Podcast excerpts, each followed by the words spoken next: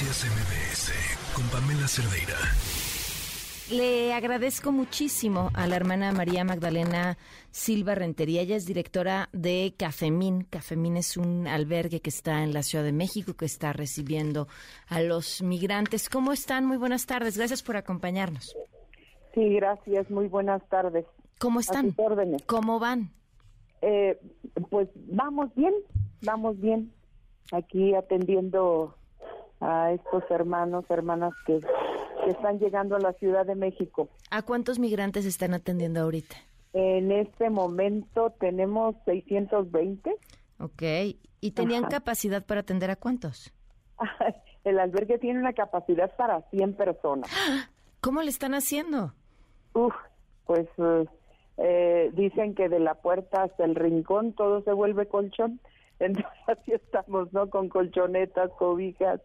Lo bueno que el espacio si cuenta con una cancha techada, pues eso nos ayuda mucho. Esto antes era una escuela, tenemos salones, nos hemos habilitado salones de para dormitorios, aparte de los dormitorios que ya tenemos, la cancha techada, los pasillos a veces, hemos atendido hasta 800.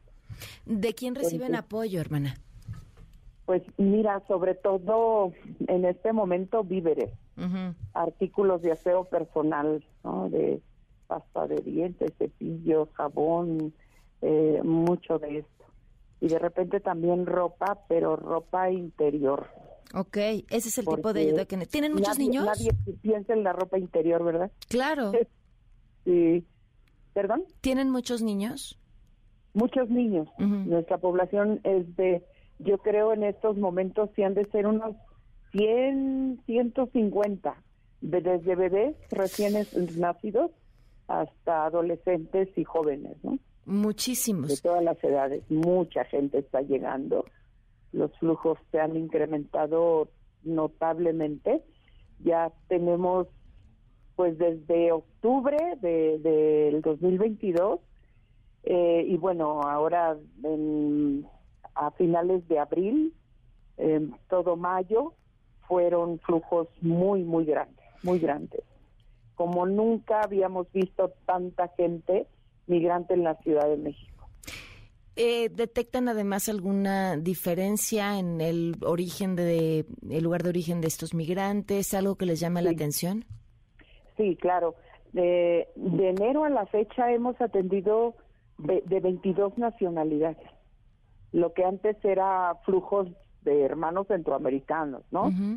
Honduras, El Salvador, Guatemala.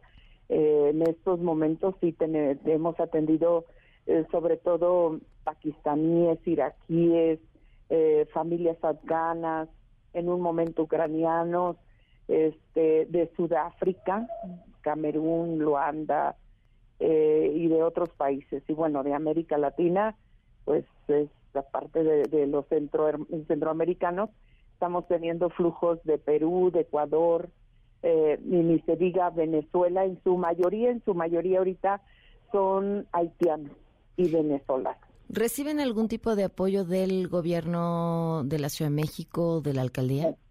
No, ninguno, ningún tipo de apoyo. Eh, un poco la alcaldía sí, bueno, pero ya hace de hace años. Uh fue abierto desde el 2012. Entonces, bueno, ya tenemos un camino recorrido, sobre todo en la gestión del tema de salud. Y sí, la jurisdicción sanitaria de la Gustavo Amadero nos ha respondido eh, en cuestión de atenciones, sobre todo cuando vienen ya un poquito que se nos sale de nuestros alcances, aunque tenemos médico aquí en el albergue, pero ya otro tipo de, enfermedades que, que superan nuestra capacidad son canalizados a, a los hospitales de aquí de la Gustavo Amadero y nos apoya con la pensión, incluso si necesitan hospitalización, sí, sí nos apoya. Creo que es el... Sí. Este no, no, no escucho, termino de escuchar. No, le decía que es creo que la única jurisdicción, la jurisdicción sanitaria, quien más al pendiente está, ¿no? Cuando tuvimos tema de todo el tema de, de, la pandemia, eh, la Gustavo Madero estuvo siempre presente.